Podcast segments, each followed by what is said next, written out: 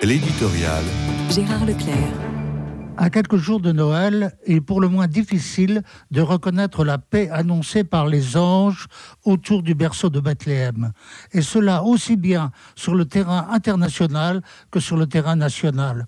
Il est vrai que l'on peut s'interroger comment qualifier ces hommes de bonne volonté dont parle le récit évangélique.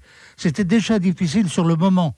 Rappelons-nous que le danger rôde autour de la crèche de l'enfant Jésus, qu'il y aura le massacre des saints innocents et que Joseph sera contraint d'emmener en Égypte l'enfant et sa mère pour échapper à la férocité d'Hérode. Aujourd'hui, c'est encore la Terre sainte qui vit sous la menace et même sous les bombes. Est-ce un paradoxe que les lieux où Jésus naquit, vécut sa vie familiale et sa vie publique, il mourut sur la croix, soient précisément les lieux où il est particulièrement dangereux de demeurer? Peut-on parler à ce propos d'échec du christianisme? René Girard, dont on célébrera précisément le centenaire de la naissance ce Noël qui vient, s'est beaucoup interrogé là-dessus. Pour lui, la violence était au cœur de notre histoire et des relations humaines elles-mêmes. Et le christianisme était la seule religion qui avait montré que la violence n'abolirait pas la violence.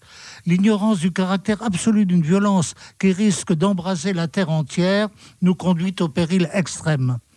Noël sera-t-il l'occasion de méditer sur la vertu du prince de la paix en la personne de ce tout petit enfant désarmé qui est Dieu se livrant à la violence du monde? Encore faudrait-il qu'on y médite sérieusement alors qu'on fait tout ce qu'on peut ici ou là pour effacer l'événement même de la nativité. Il est plus que temps d'en revenir à la signification du chant des anges, gloire à Dieu et paix aux hommes de bonne volonté.